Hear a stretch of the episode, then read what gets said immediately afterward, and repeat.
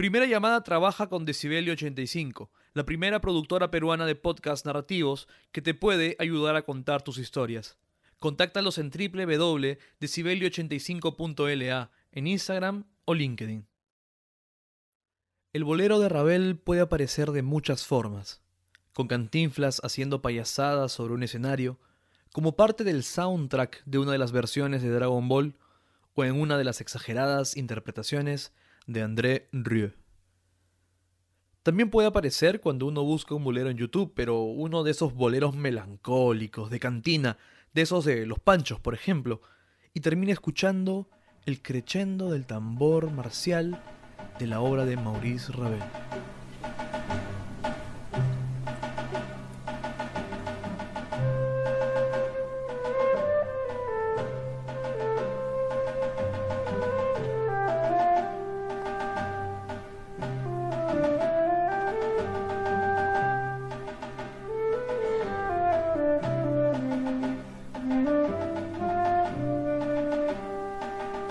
Sonido de la flauta, el ritmo, el loop. Si nunca le has prestado atención a esta pieza, este es el momento. Es hipnótico.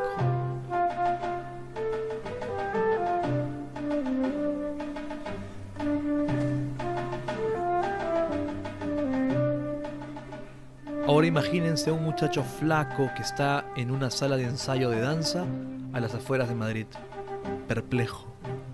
No sabe lo que está pasando, pero esta música lo está transformando.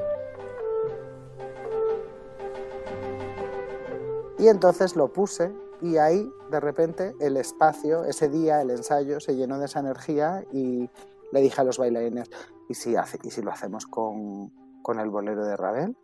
Ah, y, todo fue mm, ilusión y, y ya está. Hola a todos, esta es la primera llamada, podcast en el que referentes del teatro nos cuentan sus historias y dan pistas para entender su relación con las tablas. Yo soy Juan Diego Rodríguez y hoy converso con Jesús Rubio, bailarín y coreógrafo español que será parte del Festival de Artes Escénicas Lima 2021, con tres obras, bolero y versiones de Ay amor, ¿qué haré yo con toda esta movilidad? Pero la historia que les estaba narrando se sucedía en el 2015. Jesús no estaba en un buen momento de su vida. Si bien la danza era lo suyo, la crisis europea y particularmente la española lo había puesto en una situación bastante complicada. Económica y emocionalmente estaba devastado. Así se presentó a la sala de ensayo en donde está ahora. Junto a él hay otros muchachos con los que desea sacar adelante un proyecto y justo de todas las opciones de búsqueda en YouTube aparece la palabra bolero. Y esto es lo que empieza a sonar.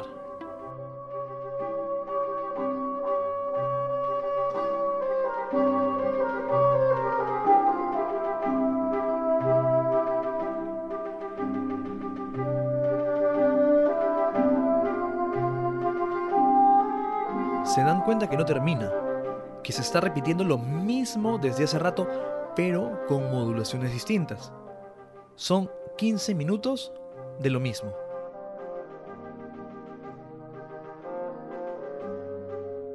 El divulgador musical Ramón Jenner escribió en su libro El amor era inmortal que Ravel sufría de Alzheimer, que todo apunta a eso y que así es como se puede entender su bolero. Y Jenner no se queda solo en eso, sino que también habla de su papá, quien sufría de Alzheimer y quien finalmente se convirtió en el mismo bolero de Ravel. Si escuchan la música, ahí está, en la repetición de una persona que no recuerda nada y que solo sigue adelante repitiendo, repitiendo y repitiendo. Jesús tiene una percepción similar del bolero. Eso fue lo que hizo que quisiéramos hacer el bolero, sentir esa especie de tren hacia adelante en el que te subes y ya no, no puedes plantearte, es como que si te da mucha energía y si decides tomarla, entonces te tienes que poner a trabajar para poder estar dentro de esa estructura, porque no puedes estar dentro de esa estructura si no trabajas para estar dentro de esa estructura. Entonces, de alguna forma, eso fue lo bonito del proceso, ¿no? Que te da toda esa energía inicial, todo ese deseo de subirte sobre esa música y al mismo tiempo te da toda esa cárcel que es subirse en esa música. Porque sí, el loop puede ser entendido como una cárcel. Es aquello que te amarra, que no te deja improvisar, pero también es aquello que te da una base, estabilidad para volver a avanzar. El bolero le recordó algo.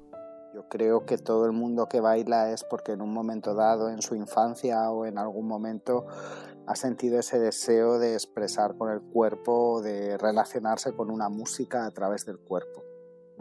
Y luego cuando vas dedicándote a eso y te profesionalizas, siento que esa cosa fundamental se olvida. O a, mí se me olvidó. Y, y, sin eso la danza es demasiado complicada, o sea, es demasiado dura, es demasiado exigente, es demasiado, sí, compleja. Jesús había perdido el deseo de bailar. No, no sé si esto es general, es lo que yo pienso y lo que me pasó a mí, ¿no? Pero eh, yo siento como que mm, empecé a utilizar la danza para algo para lo que la danza no sirve. Y entonces eh, necesité de la danza, necesité de la coreografía que me validara a mí eh, como persona, pero la danza no estaba ahí para validarme a mí y yo no podía usarla para validarme. Eh, yo tenía que usar la danza para lo que la danza podía darme y que, que es eso, ese, esa capacidad, ese deseo inicial de expresar a través... Claro, yo en mi caso me di cuenta, y por eso justo luego el bolero fue tan importante, ¿no? Yo me di cuenta que yo había perdido se me había olvidado que para mí, por ejemplo, era importante bailar en relación a una música. La crisis del 2008 le quitó la capacidad creativa. No podía crear. Y cuando empezaba, no lo terminaba. Estaba tan desmotivado que sentía que nada tenía sentido ni relevancia. Y la exploración tampoco le resultaba bien. Con eso, ¿no? O de repente también te empieza a interesar mucho algo que tiene que ver con la danza en una capa que no es necesariamente relacionado con lo musical o lo expresivo, sino que es más teórico o más en relación a patrones. Y son cosas que son interesantes, ¿no? Y que de repente pues eh, puedes pasar tiempo como investigando, experimentando esas cosas y pueden llenarte y pueden hacer que eso te enganche y, te haga eh, seguir con esa práctica. Y yo estuve en algún momento ahí, en ese lugar, y no me enganchó, no solo no me enganchó, me hizo olvidar lo que para mí era importante y por eso se murió mi, mi pasión, se murió mi deseo. Pero llegó el bolero. Y con él la potencia de un cuerpo que se encuentra con la música y se deja llevar por ella a través del espacio. Con todo eso, hacia el 2016, Jesús compone un dúo basado en la música de Ravel era para un bailarín y una bailarina y duraba 15 minutos porque la música de Ravel era el motivo de la pieza. Y es de donde luego surgió la versión expandida eh, que llamamos Gran Bolero, que es ya para 12 bailarines y dura 50 minutos. Premios más, premios menos. Gran Bolero llegó el año pasado al Perú para ser parte del Festival de Artes Escénicas de Lima. La obra se promocionó como la gran oportunidad para recordar que un día decidimos confiar en que la danza y la música iban a salvarnos de todo lo demás. Faltaban pocas horas para el estreno en el Teatro Municipal, unas cuatro o cinco horas, cuando les avisaron que se cancelaba la función, y que peor aún, que el festival peligraba y podía ser cancelado. El coronavirus ya hacía estragos en el Perú. Bueno, fue muy fue un poco más complicado porque yo había llegado ya y ocho de los doce bailarines habían llegado.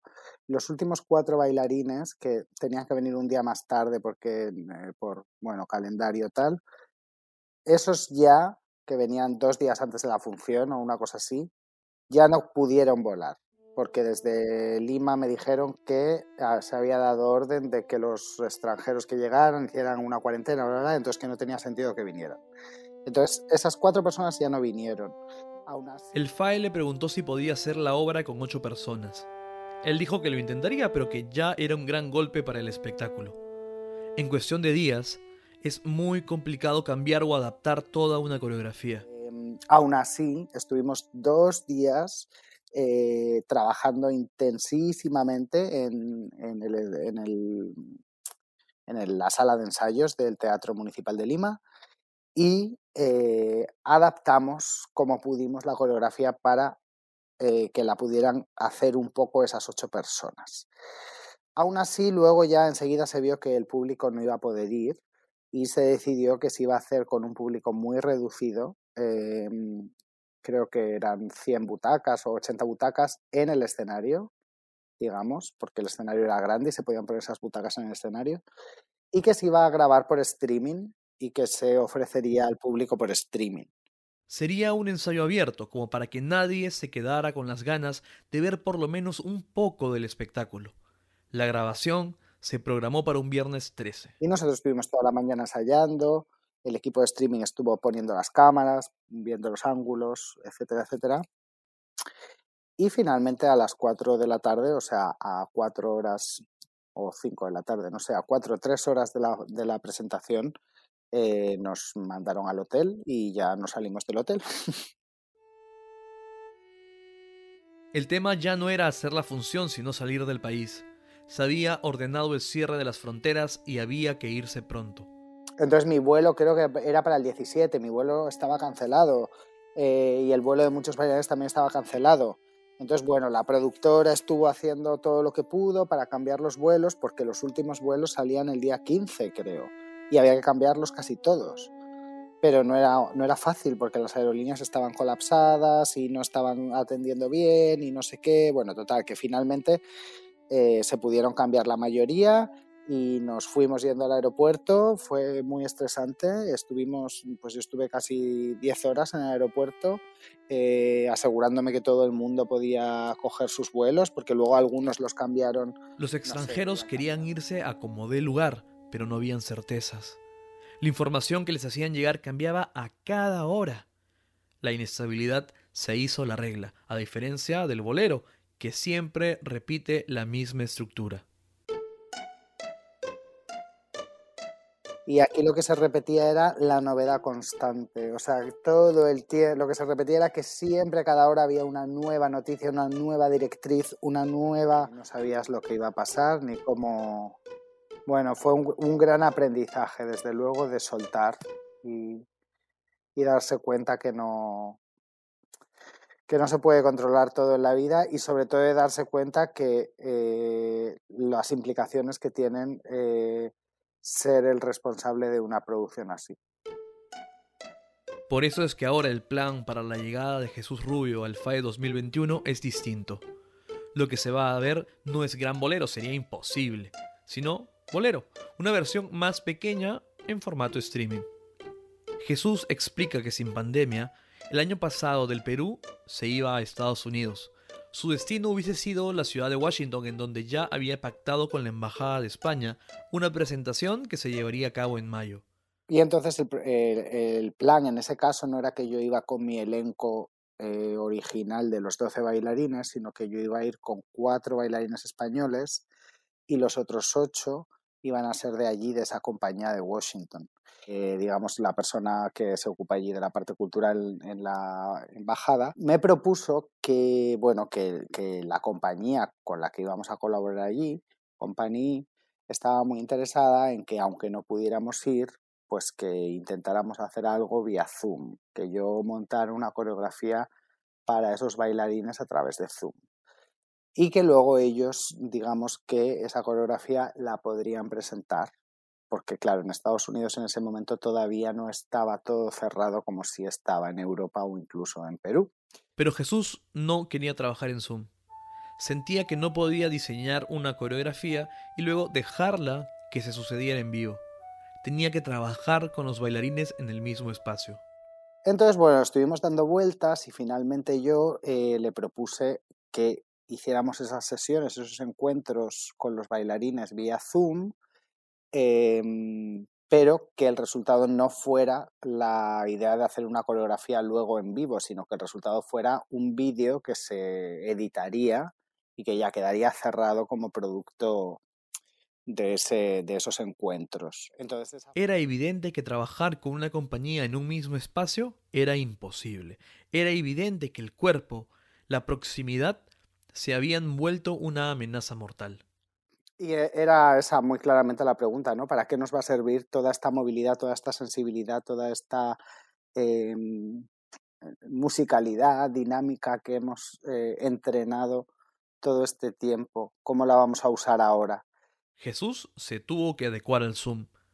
Los ensayos eran así. Les pedía a los bailarines que prendieran sus cámaras, que dieran unos pasos hacia atrás para verlos bien y ya podía iniciar. Luego, les dejaba algunos ejercicios para que empezaran a conectarse con ciertos puntos de su cuerpo. Ellos lo hacían, él los miraba. La intención fue siempre que ellos crearan sus propias coreografías. Eh, aprendimos pues, muchas cosas, ya no en relación al cuerpo, sino en relación a cómo filmar el cuerpo en las casas de cada uno, eh, los ángulos, los encuadres, eh, los fondos. Mm. Sin querer, Jesús terminó desarrollando su propia metodología. Y a mí me pareció que era muy bonita la idea de que ya que se había hecho esto y, me había gustado el resultado y el proceso con unos bailarines de Washington, pensé, bueno, sería bonito pensarlo como, como casi en capítulos, ¿no? Que se pudiera hacer con bailarines de diferentes países y que pudiera repetirse este encuentro entre bailarines que viven en un país y viven en otro, juntarnos, hacer tareas y como que volviera a salir otro episodio de Hay amor que haré yo con toda esta movilidad, pero de repente con cuerpos que están en otros lugares, que el primero era Washington y Madrid, pues el segundo podía ser Madrid y Lima, y así surgió la idea de como de serie, de hacerlo una serie. Está hablando de Hay amor que haré yo con toda esta movilidad, obra que también es parte del Festival de Artes Escénicas Lima 2021, tanto con la versión de artistas españoles y estadounidenses, como españoles y peruanos. O sea, la premisa es la misma, el lugar de partida es el mismo, la metodología es la misma, pero los cuerpos son diferentes y cada uno, yo no, yo no les enseño los movimientos que tienen que hacer. Yo no les digo, tienes que llevar la pelvis hacia aquí y hacia ahí. Yo solo les propongo una, una tarea.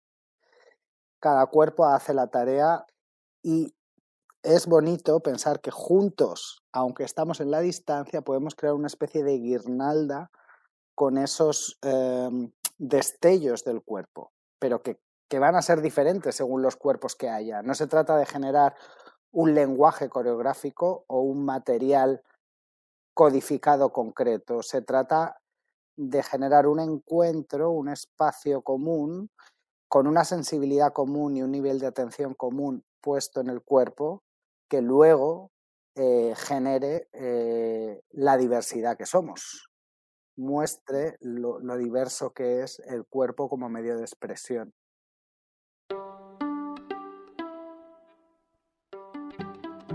Primera llamada es una producción de Decibelio 85.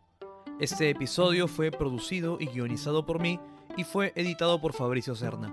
El arte del episodio fue diseñado por Milagros Bejarano, mientras que el diseño de sonido estuvo a cargo de Beto Cerquera. Gracias por escucharnos.